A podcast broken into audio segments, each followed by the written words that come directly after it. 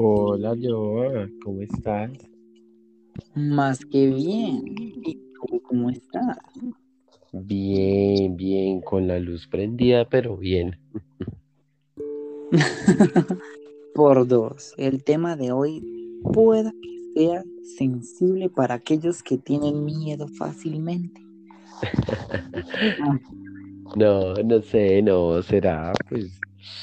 Yo, yo, yo creo que es un tema interesante, ¿no? Como, como que es un tema del que muchos hablamos, pero es un tema eh, difícil, un tema grueso.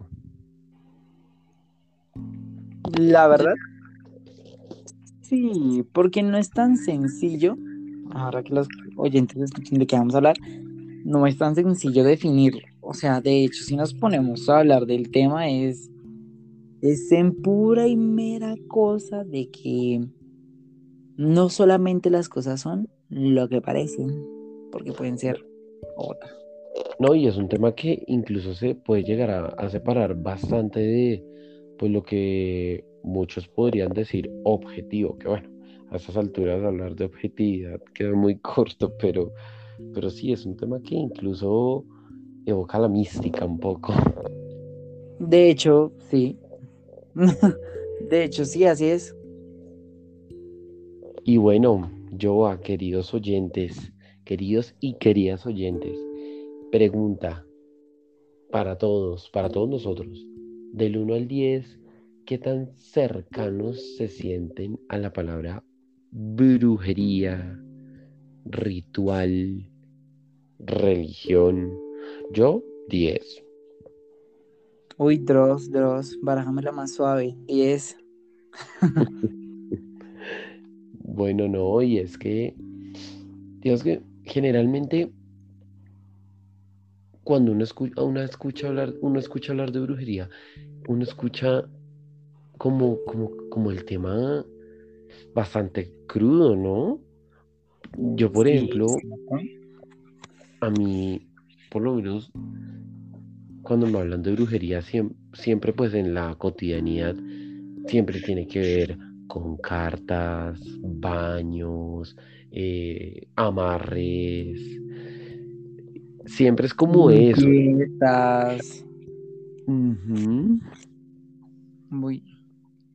Pero, pero uno no se pone a pensar un poco como si realmente, o sea, realmente desde qué, desde qué punto empezamos a tomar la palabra, hablemos de la palabra brujería como, como lo malo, ¿no? Porque, digamos, uno entra a buscar de plano y brujería es como conocimientos, prácticas que pues se emplean para tener como cierto dominio o tener o poder cambiar, mejorar eh, modificar, dejémoslo en modificar, ¿no? Como sucesos de vida, incluso voluntades, voluntades propias, voluntades de otros.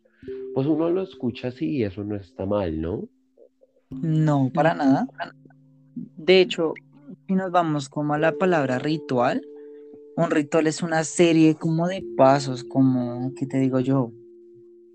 Como de ciclos y paso a paso que te va a servir para un fin de pronto no tan, o sea, por el uso de la palabra, no tan, no tan, ¿cómo te digo yo? No tan genérico, es como, como que, ponlo como, o sea, voy a poner un ejemplo, es que es un poquito así efusivo, eh, como alegre y estoy pensando en otras cosas, pero pongámoslo en el ejemplo de cuando tú vas a la iglesia, y discúlpenme oyentes, no se preocupen, estoy diciendo que en la iglesia vayamos a hacer rituales, no cosas así raras, no.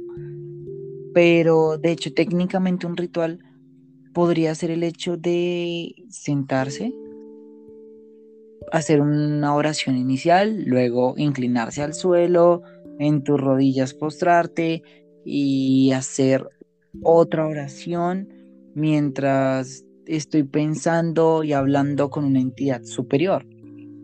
Técnicamente eso podría ser mi ritual para acercarme al Dios al cual yo le oro o le rezo, sea el caso. No, pero mira que sí. O sea, yo soy muy, yo soy muy creyente a Dios, pero digamos que no por eso me tapo los ojos y, oh no, y, o ando como los caballitos, solo de frente. No, uno tiene que ver como mucho los panoramas y realmente sí, sí, sí, sí, sí, queridos y queridas oyentes, yo, incluso si uno toma lo que tú dijiste, sí, claro que sí, ir a misa es un, todo ritual. La, los, bueno, digamos que los rezos hacen parte de, ¿no? Eh, las novenas, los novenarios, que pues eh, una aclaración ahí para, para todos ustedes. ¿Cuál es la diferencia? Las novenas, por lo menos en, este corte, en estas tradiciones, ¿no? Mm, tradiciones católicas, hago la señalación. O, bueno, no sé si cristianas también, pero por lo menos no. O, bueno, no, no lo sé. Eh, por lo menos vean, las novenas son eh, todos esos, y digámoslo así, sí, porque no son esos rituales en donde uno eh, generalmente es a las nueve de la noche. ¿Por cuántos días? ¿Son ocho, siete días o nueve? No, la novena te aplica para los nueve. sí, no, novena. ahí como que el Ay, claro, te escuchaste. Bastante. Son nueve noches donde tú haces una serie de oraciones, donde haces unas peticiones y se hacen en, en estas épocas, en Navidad. Y se hacen, eh, ¿qué días que inician? Inician el 16 para terminar el 24. El 24, correcto. El 24 de diciembre. El no, esos son las novenas. El novenario es, también son nueve, nueve noches, sí. Que de hecho se suele hacer también a las nueve de la noche. Pero pues digamos que la tradición de la, e, e, e, esa especificidad en la hora ya como que se ha vuelto difusa en ambos lados. Pero en el novenario es en conmemoración a los muertos. Cuando se muere un ser querido, eh, se hacen una serie de oraciones por nueve noches para apoyar al ascenso del alma al cielo. Como digo, eso, no, eso no es para todas las religiones, por supuesto que no.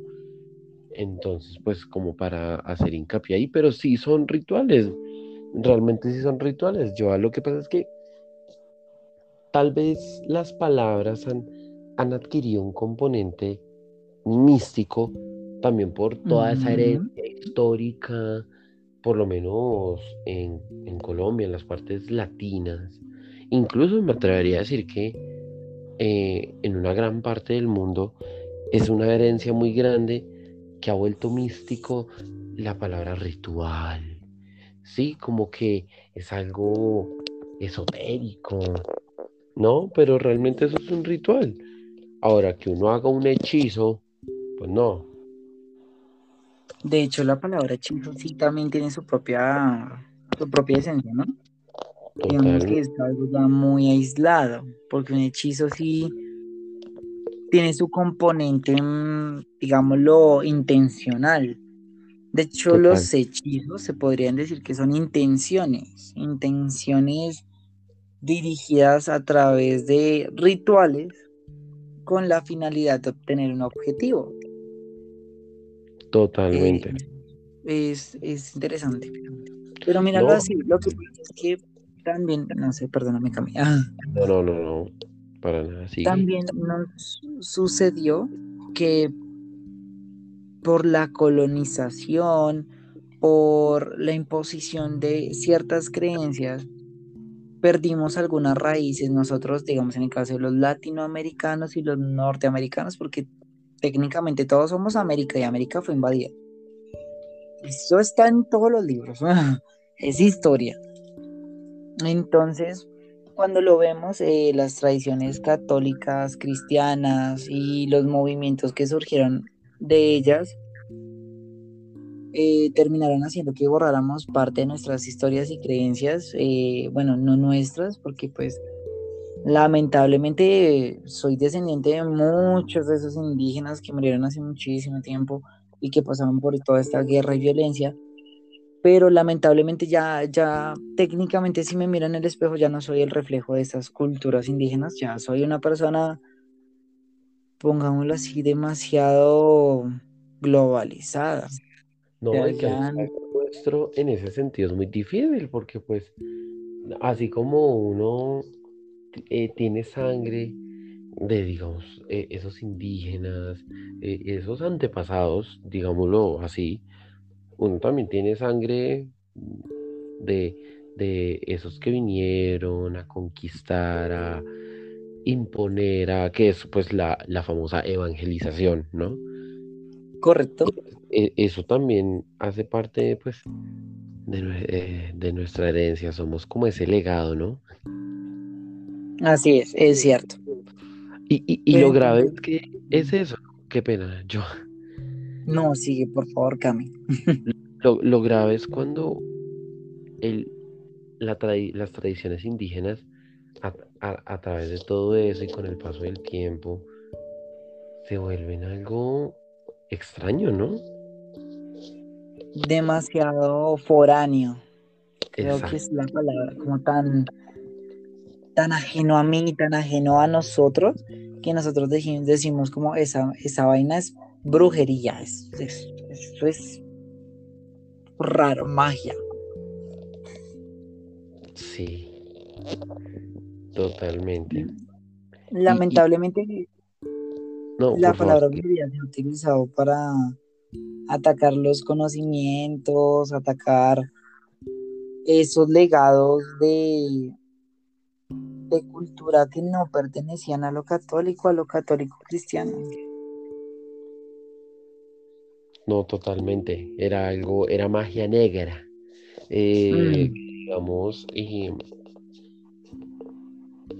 yo te propongo que hagamos un alto ahí porque considero que hay, hay, hay una serie de variedades ahí y una serie como de, haber una serie de confusiones, ¿no? Porque digamos que, además que ahí hay unos detalles interesantes y es que uno diría que este tema es tan aparte, tan ajeno, como a mí que me importa hablar de toda esta vaina. Pero eh, mira que esto tiene un legado interesantísimo que nos rodea y es cuando hablamos de magia negra y todo, y eh, lo de la magia blanca, la magia negra, que existen muchos, muchas más eh, tonalidades, llamémosle a esto, ¿no? Porque digamos que eh, todo esto que eran como las magias mm, no naturales, que también se les llamó como en su momento ocultismos, eh, pues era como todo, todo eso extraño, eh, anormal, cosas que atentaban contra las divinas gracias y creaciones de Dios que de hecho pues la temporada de brujas lo, lo hace ver muy bien, que pues bueno, para eso tocará dedicar todo un capítulo y, que para eso hay mucho, no hay mucho que abordar. Es que es eso, o sea, hasta me suena que esto tiene segunda parte. Me suena. La cuarta. Pero, pero por ahora yo te hago el alto en, esto porque nosotros siempre, por lo menos eh, en la parte católica, en la parte cristiana, y no solo eso, en muchos otros aspectos, incluso fuera de la religión, conseguimos los colores de cierta manera. No todo el mundo, oyentes, por favor, no todo el mundo. Existen deconstrucciones que apoyo rotundamente, y que se pueden ver en muchas cosas y es que nos suena lo blanco, ¿no?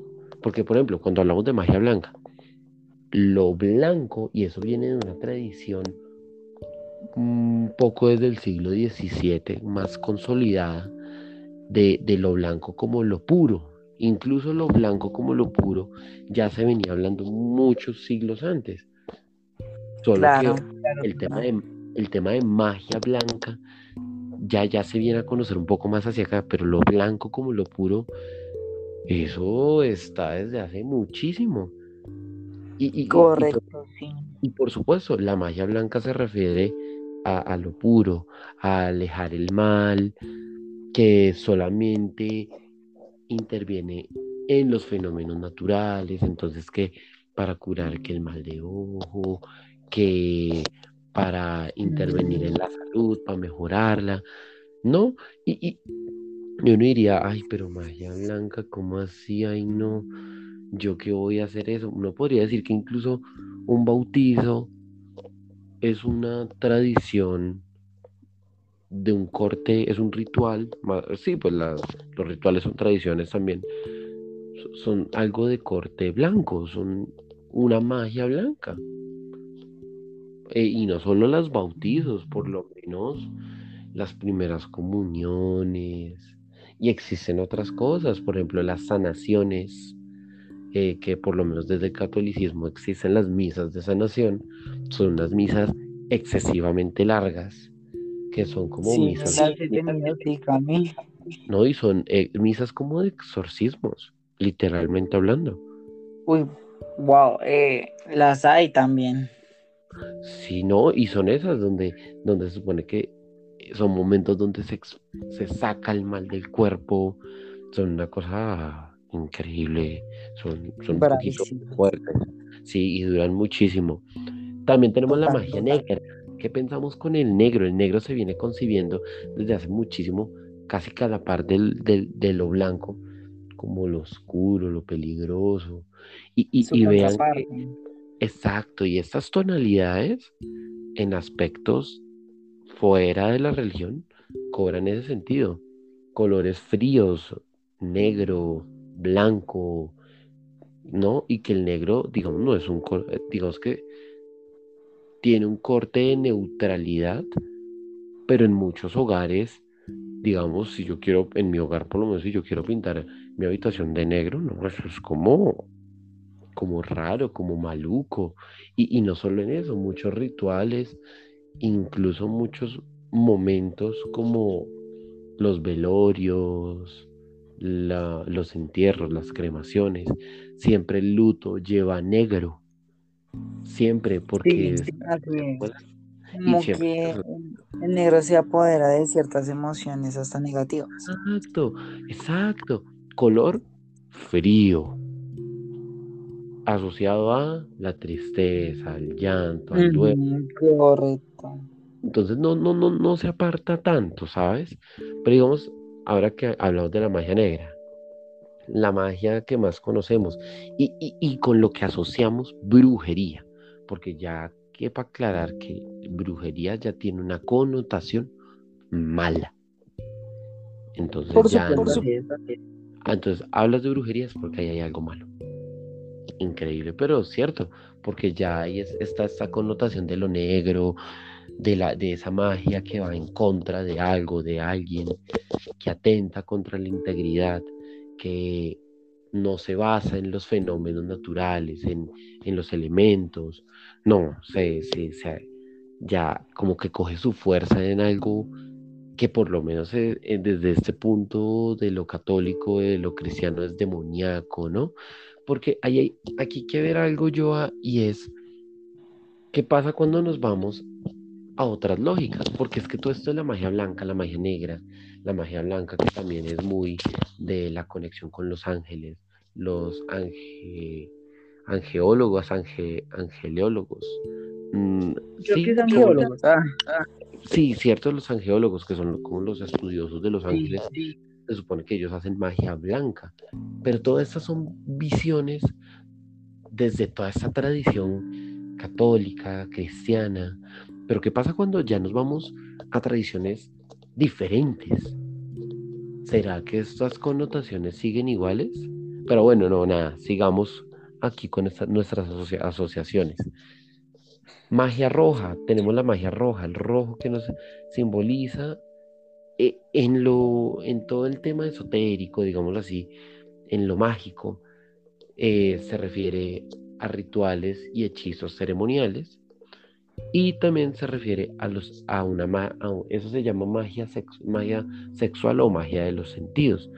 Entonces, cuando hablamos de los ceremoniales, cuando hay hechizos que son apoyados por unas figuras digamos así, divinamente superiores que son mortales a la par, ¿no? Son a la par nuestra en ese sentido que comparten la mortalidad. Entonces, un ejemplo de eso, los sacerdotes, las sacerdotisas. Mm, oh, wow, sí, ve, o sea, wow, no, no sabía eso, genial. Y se me asemeja mucho como el matrimonio, ¿sabes? Se me asemeja bastante. Y, y, que también tiene algo que ver con los sentidos, la unión de dos cuerpos, la unión de dos almas, pero digamos que no es lo mismo. Digamos que eso es en cuanto a hablar de lo ceremonial, porque lo ceremonial es eso finalmente, pero no es que ahora mm, el matrimonio sea magia roja, no, ¿por qué? Porque la magia roja se entendía también como algo que va dirigido a lo sexual, pero ahí es donde tenemos eh, las ataduras, los amarres. Es una magia compleja porque es una magia que, pues digamos, es hasta kármica y tiene un origen multicultural. Eh, viene de los africanos, viene de los griegos, tiene demasiados orígenes. Sí, así es. y es una magia que generalmente es difícil de romper, que como te digo, va ligada a unir o separar. Entonces están los amarres y de hecho hay temas que es hacia lo sexual, que es como una, como una especie de como una especie de trabajo que así se le llama también, que se le hace a una persona, por lo menos pasa en los hombres. Sí. Desde mucho como el trabajo. Exacto. trabajo, trabajo. Exacto. Y, y, y en este caso esa magia roja se ve, por ejemplo, también cuando hacen trabajos para, para, la, para la impotencia, para que a los hombres, por ejemplo, no se les pare, o para atentar contra la fertilidad de la mujer, o todo lo, todo, todo lo contrario. Entonces, es una magia bastante dura. Y también está la magia verde, que ya es una magia que mira, verde, y verde a qué se asocia a lo natural. Y esta magia es eso. Y, viene de las religiones prehistóricas. ¿Qué, es una religión prehistórica, yo oyentes? Las religiones prehistóricas son las religiones del, es una, la religión paleolítica. Son todas las creencias, digamos que los grandes estudios arqueológicos y demás han podido ver que desde la prehistoria hay, habían creencias, habían ciertos rituales dibujados, plasmados, hacia el fuego, hacia la tierra. Habían muchas cosas. Y siempre es como ese corte de adorar a la naturaleza. Tenemos también magia gris, gris, neutral.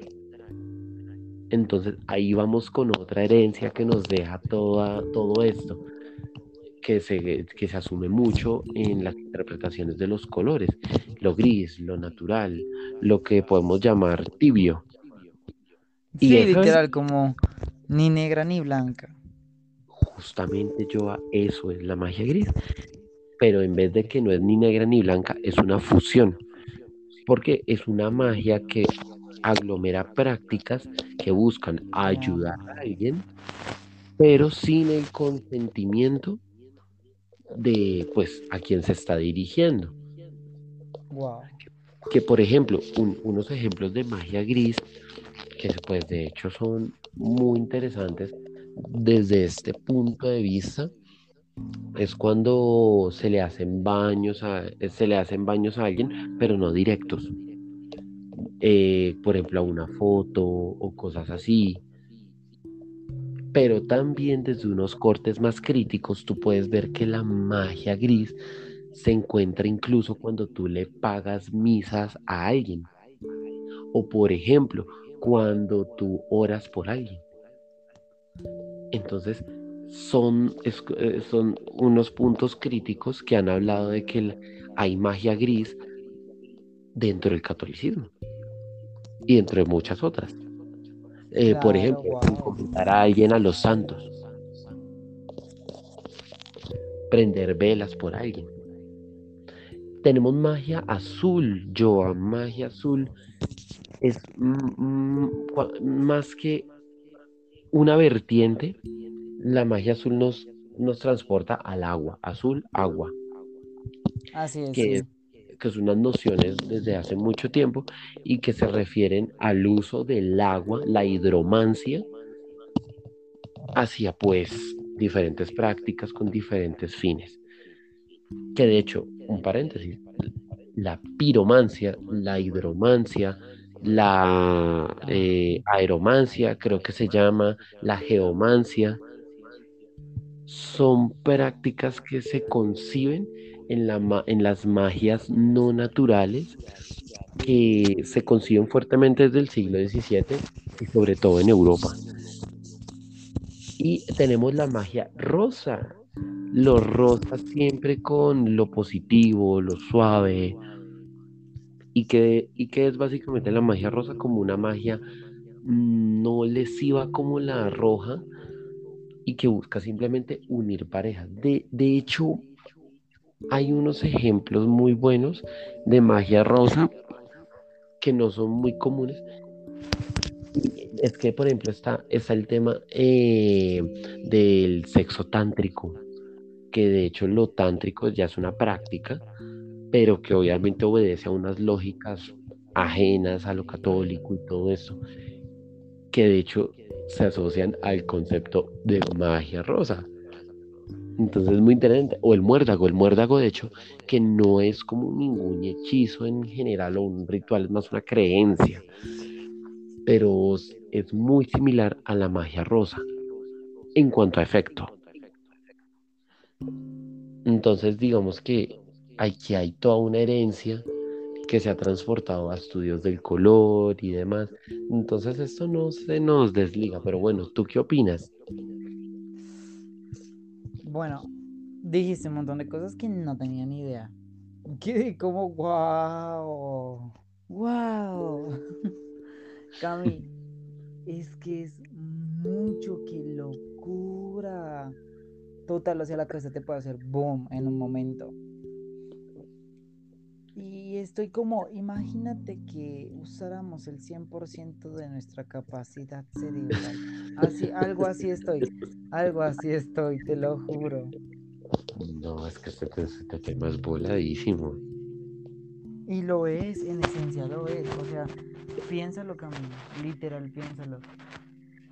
Eh, uno, pues todas esas creencias hasta se pueden ir arraigadas a lo mismo científico, o sea, piénsalo, o sea, qué locura, pero no hay nada que diga que esta infinita realidad no sea capaz de sorprendernos con la infinita capacidad de la mismísima materia, o sea, imagínate, o sea, nosotros a veces pensamos en muy pequeño y no nos damos cuenta que el mundo es enorme, el universo es enorme, el universo es una constante capa de materia y de cosas fusionándose y energía pasando de un lado al otro. O sea, el universo es un movimiento loquísimo. Entonces yo no sé, soy agnóstico, la verdad, aquí lo confirmo, soy agnóstico, me encanta preguntarme, ¿creo en Dios? Sí, pero asimismo lo cuestiono todo, porque creo que, y es algo que siempre me he dicho, o sea, fe ciega no me gusta y es complejo, o sea, digo, es difícil desde mi parte demostrar al 100% que aquel será el que todos los días le pido como, oye, eh, más que ayúdame, te agradezco y también te digo, pues, que si puedes acompañarme en mi día, acompáñame, por favor.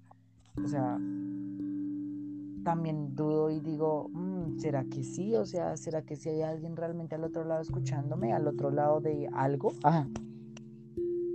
Con el tema de la brujería es algo muy similar, o sea, si uno se cuestiona y se analiza toda la situación, también hay que ver a, este brujo, ¿no? A, a los denominados brujos y brujas. O sea, inicialmente comenzaron con nuestras señoras brujas, que eran mujeres de una sapiencia interesante, de, conocimiento abundante, que lo que pasa es que para su momento fueron avanzadas, o sea, estas mujeres eran hipsters demasiado avanzadas para su época. O sea, eran hipsters para su época. Y ahí, y ahí, la, y ahí la, la, cagaron, porque literal, pobrecitas, el simple hecho de, no, de, de, encontrar información, de notar cosas que los otros de pronto no vieron por ser poco observadores, las puso en zona roja. Y qué locura. Y aquellas que de pronto sí lo eran, aquellas mujeres que pertenecían a, a, a pongámoslo como cultos, como cultos, como reuniones en las cuales alababan o adoraban a un ser diferente al católico cristiano, a la creencia popular de esta religión. Entonces, pues eso también las llevó a, ser víctima de, de muerte.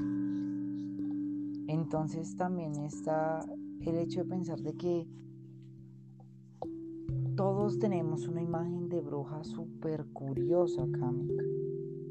Todos creemos que, que esa bruja, ese brujo, son seres sobrenaturales, eh, abundantes en capacidades eh, numerosas y súper supernaturales, sobrenaturales, eh, extranaturales, o sea, algo, algo súper raro en ellos, ¿no? Entonces ahora sí lo vemos, hay quienes creen que la bruja es aquel y aquella que, que se puede convertir en búho, ¿sabías? Hay gente que cree que las lechuzas son brujas. Sí, sí, sí, sí, sí, bien interesante, ¿no? Y, que ya tiende a demonizar el aspecto, ¿no? Claro, así es, o sea, o si no dicen que tienen la capacidad de transformar su aspecto físico, ¡boh! Shalan, shalan, al otro día son un animal. Si quieren, se convierten en ratones, cerdos, vacas, perros, gatos, cucarachas, arañas, lo que tú quieras. O si no, simplemente es aquel hombre que te dice bienvenido a mi consultorio. Siga aquí pues, yo le voy a mostrar su futuro, pasado, presente, lo que usted quiera, yo se lo voy a ayudar a mejorar.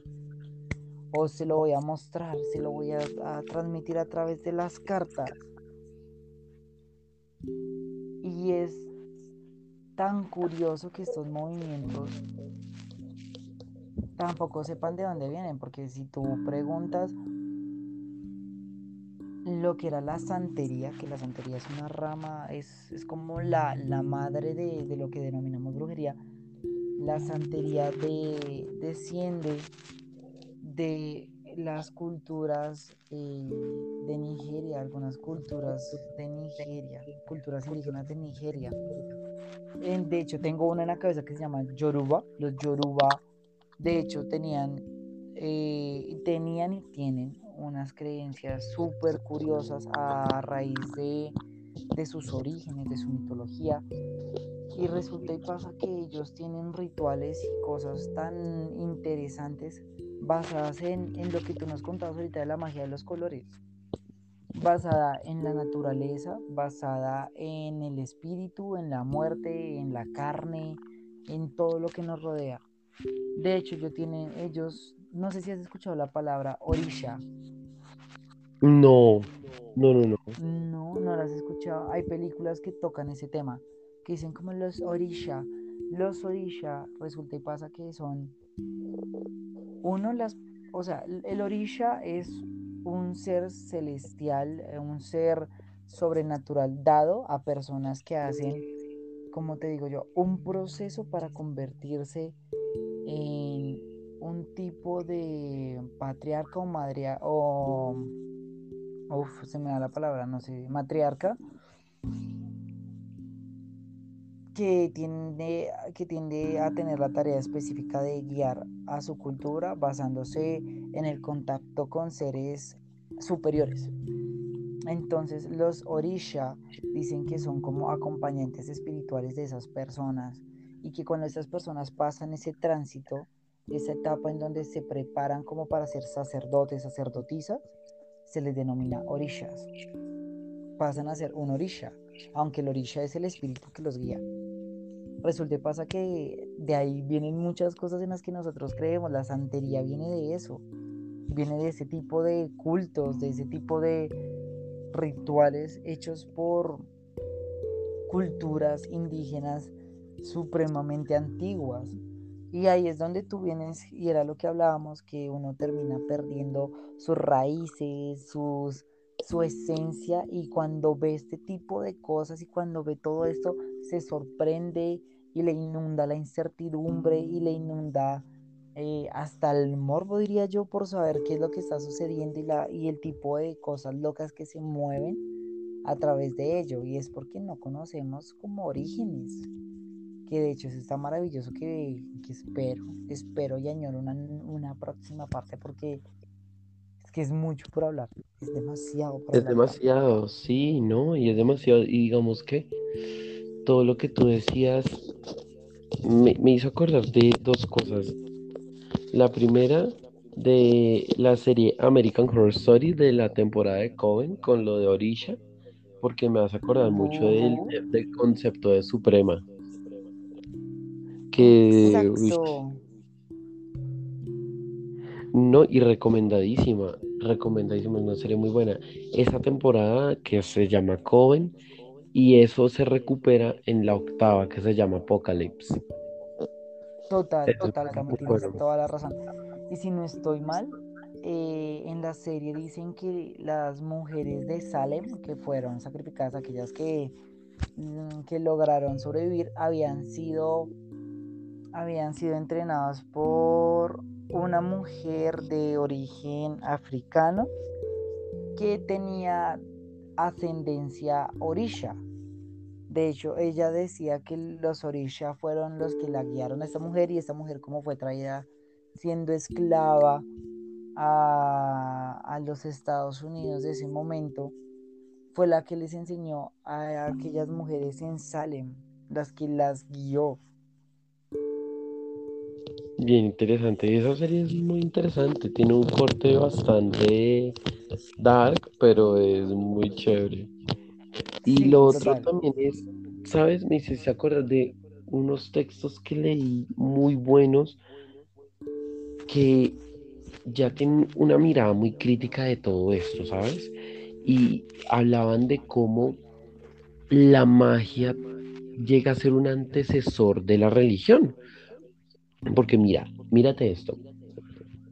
Mm, ¿Qué pasa? Que entonces la magia a niveles evolutivos viene a ser como el hermano primitivo, la versión primitiva de las sociedades, mientras que la religión ya marca civilizaciones, marca una evolución a seres civilizados, dogmatizados. Pero no es que se pierda, es como una transformación, pero en dogma. es magia en dogma. Es bastante interesante. Y de hecho, dentro de esos mismos textos y dentro de todo ese mismo, también se mucho de lo que hablabas un poco de la posición de quién era esta bruja, quién era este sacerdote. Por ejemplo, eh, los chamanes, eh, no, en todas no en todas las culturas, pero los chamanes tienen un papel importantísimo. Los oráculos, por ejemplo, en Grecia se les rendía mucho respeto. Eh, pues por lo menos uno ve de, las, de, la, de la mitología griega, ¿no? Y no solo en la griega, hay muchos. Y no, y no solo a, los oráculos, los, los, los chamanes, las sacerdotisas. Digamos que hay cierto respeto a, este, a esta mística que guardaban eh, estas figuras. Y es muy interesante. Y, y, todo esto hace parte de una tradición evolutiva de sociedades. Entonces, aquí no hay solamente el tema de la brujería, los trabajos, que lo podemos hablar ahorita, y que es algo bastante interesante, un conocimiento más popular pero también está justo como hacerle el punto crítico y que, y que es un barrido muy chévere porque en todos estos textos hablan de la magia como también la asociación de ese paso del mito al logos, que es algo del corte griego, del corte de la historia mm, más occidental, que era que, que antes de los, las sociedades griegas creían más en una mística, ¿cierto? Sí, Pero así es. cuando se hizo el paso al logos, como en esa necesidad de conocimientos más empíricos, de un alejamiento a lo complejo, ya se anuló todo esa, toda esa mística y ya se pasó como al conocimiento evidenciado, que es una herencia que duró muchísimo tiempo y la mística duró mucho tiempo como algo como algo abstracto, hasta prohibido, ¿no? En, la parte del oscurantismo, que era lo que tú decías, que mira, por ejemplo, Galileo Galilei, eh, la alquimia, que era como un, algo profano. Correcto, o sea, eran, eran artes profanas, sí, literal, eran, eran cosas inconcebibles, o sea, como antinaturales, de hecho. Totalmente de acuerdo. Y, y bueno, digamos que hablando un poco de cosas más populares, yo a qué has podido escuchar en cuanto a conocimientos populares sobre la brujería. Yo, yo, yo he escuchado algo y quiero arrancar con algo y es el tema de la tierra. Y sobre todo el, hay unos, yo, yo he conocido, yo he escuchado sobre la tierra de cementerio, que es un tema que además de profanación es algo que evoca mucho lo, muerto, todo esto de la tierra santa, que por ejemplo si a ti te colocan tierra de cementerio en alguna matera, en alguna planta o debajo del tapete de tu casa o donde sea, o incluso si te lo dan a comer o a beber, eso es disque una echada de mala yuyu, de mala vibra durísima. Imagínate, Jamin, que, que sí, que si te remontas a lo que has escuchado, y yo me remonto a lo que he escuchado, eh, voy a tener historias como de que a un niño, creo que fue un niño, por envidia de una señora cercana a la mamá del niño, eh, le quiso hacer un daño y que le dio a beber jugo con tierra de cementerio y que el niño quedó vuelto nada. O sea, el niño quedó como irreconocible, o sea, perdió capacidades cognitivas, perdió habilidades motrices, o sea, el niño quedó vuelto nada, eso dicen. Realmente, no. realmente no puedo asegurar si fue algo así, pero, o sea, que recuerde yo, hasta me mostraron el video y realmente sí pareciera, o sea, uno dice, si algo como la tierra de pantano puede hacer una cosa de ese estilo, eh, de pantano de cementerio puede hacer algo de ese estilo, diablos, o sea, ¿qué tiene esa tierra? O sea, ¿cómo es que la muerte marca tanto la tierra como para que una persona que sabe cómo usarla, la use, o sea, o sea, loquísimo. No, pues por ejemplo, mira, y esto no es de trabajos, de brujerías, sino es como una creencia que probada por muchos. Y es que tú no puedes llevar a un bebé a una funeraria ni nada, porque le entra el, el tal frío, el frío de la muerte. El frío de la muerte, sí, algo así he escuchado que los enferma. Es terrible, los enferma, así es. Y es una cosa loquísima. Demasiado. ¡Ay, Dios! Se me, pone, se me achina la piel. sí. O sea, sí, literal. Y si tú pones el tema de la brujería con los cementerios, es una cosa de locos. Vámonos al cementerio central de Bogotá.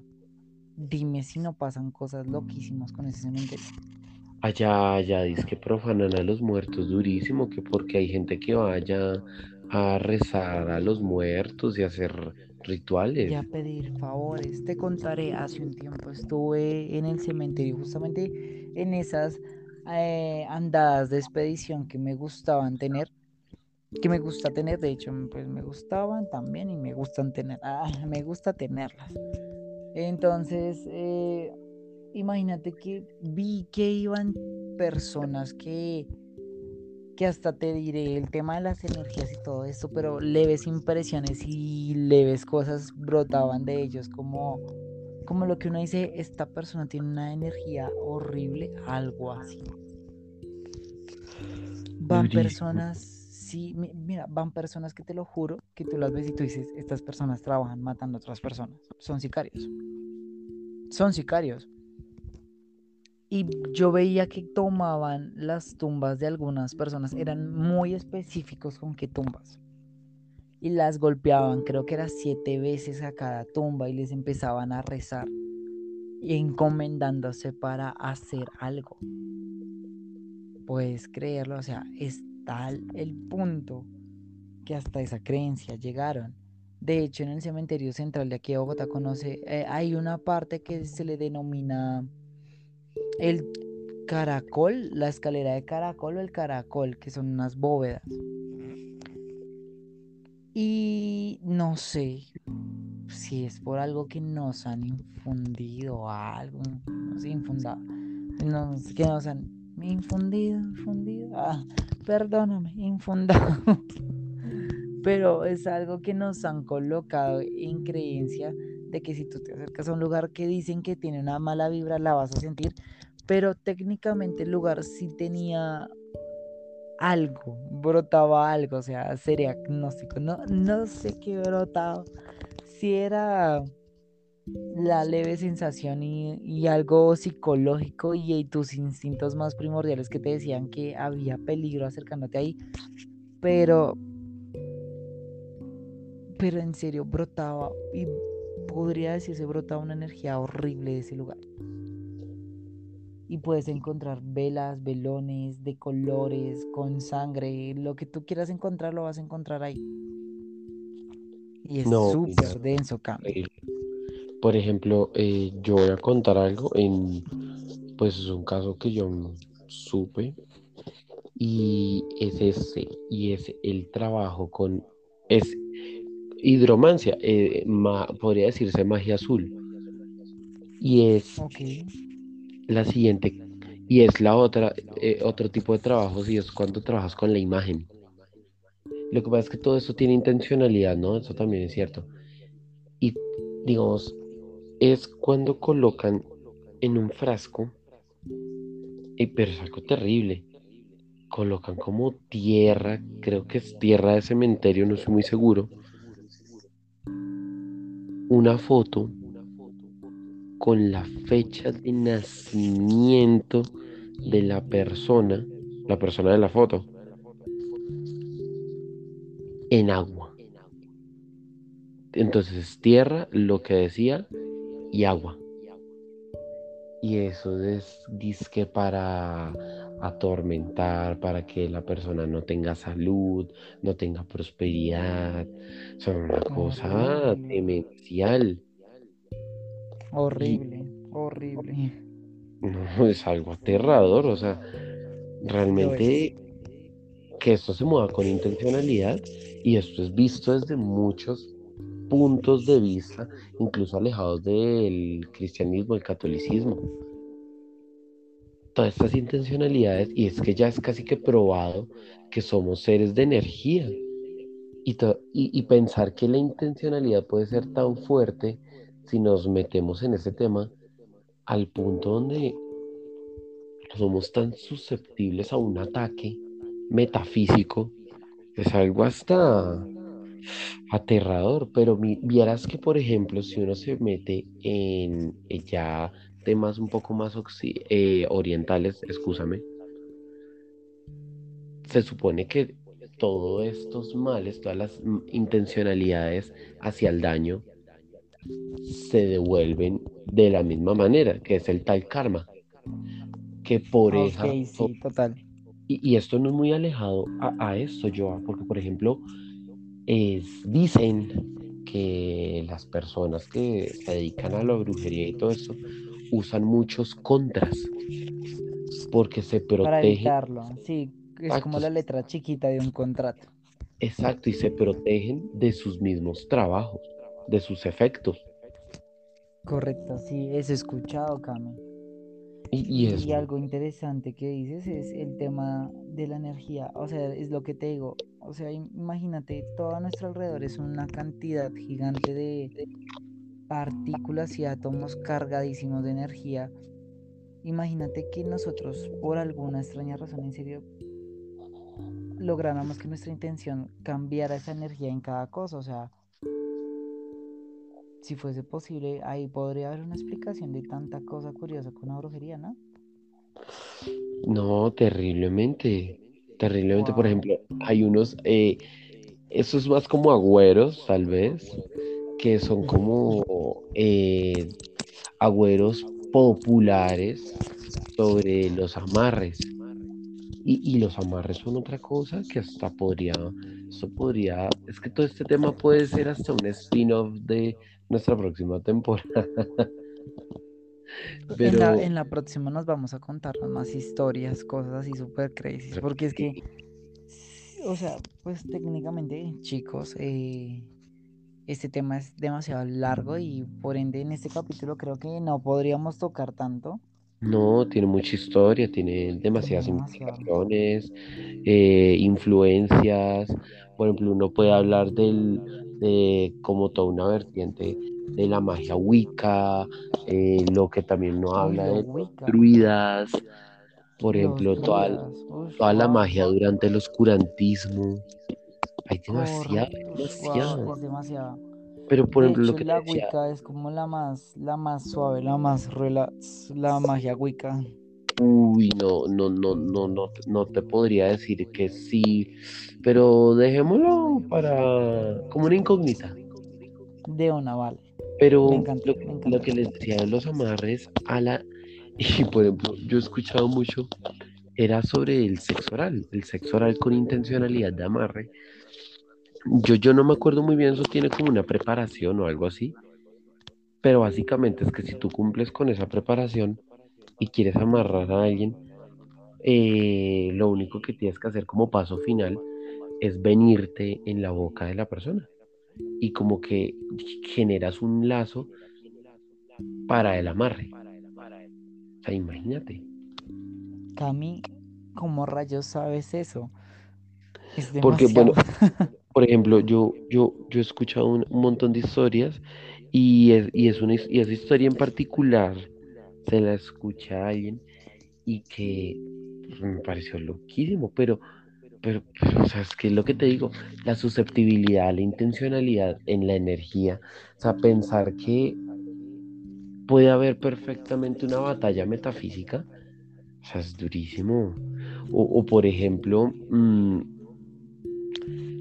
yo, yo, yo, yo alguna vez escuché pero no es como a manera de brujería, sino como que existen ahora mecanismos para evidenciar, ¿no?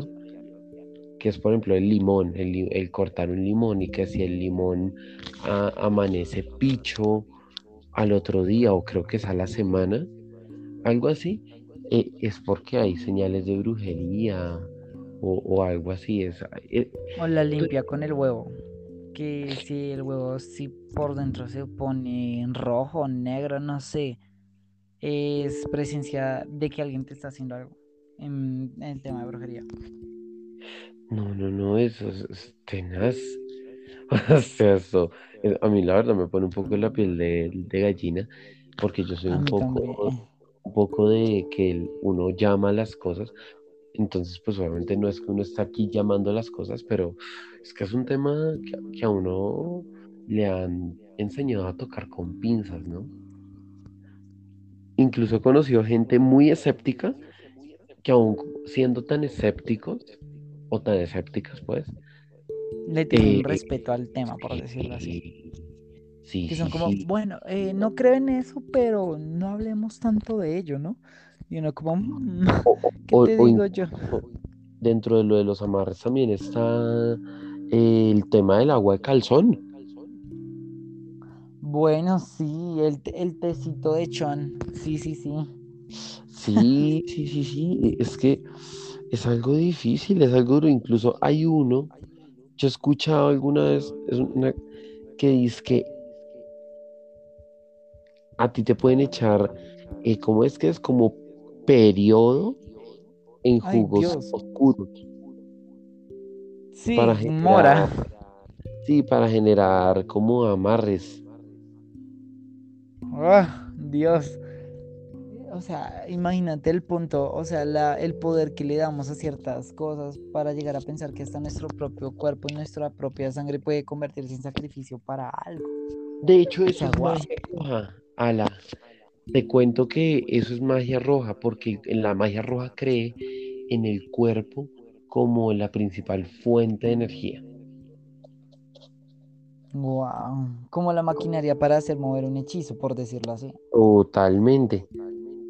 Que pues obviamente todas estas magias eh, tienen pues obviamente puentes, puentes como los elementos, que de ahí la piromancia, la aeromancia, la hidromancia, la geomancia. Sí, Cami.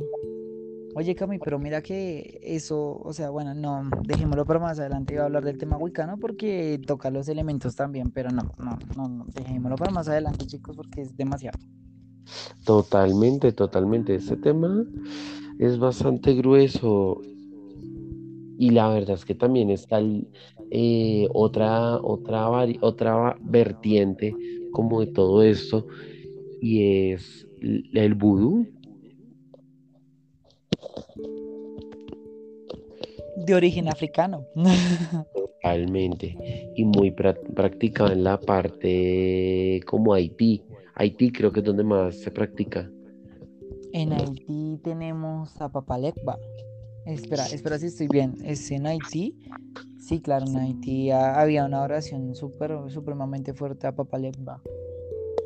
Papalecba. Sí, No, y todo esto de los muñecos. sí, eh, el vudú africano es interesante. O sea, de hecho, si nos vamos a, a la santería africana, porque eso también es santería, es de origen, sí, es de santería. No, y que realmente también está como, como todo el tema de cuando trabajan con tus pertenencias. Eso es hasta, hasta- o sea, todo este tema finalmente uno lo deja como, como con cierto trauma.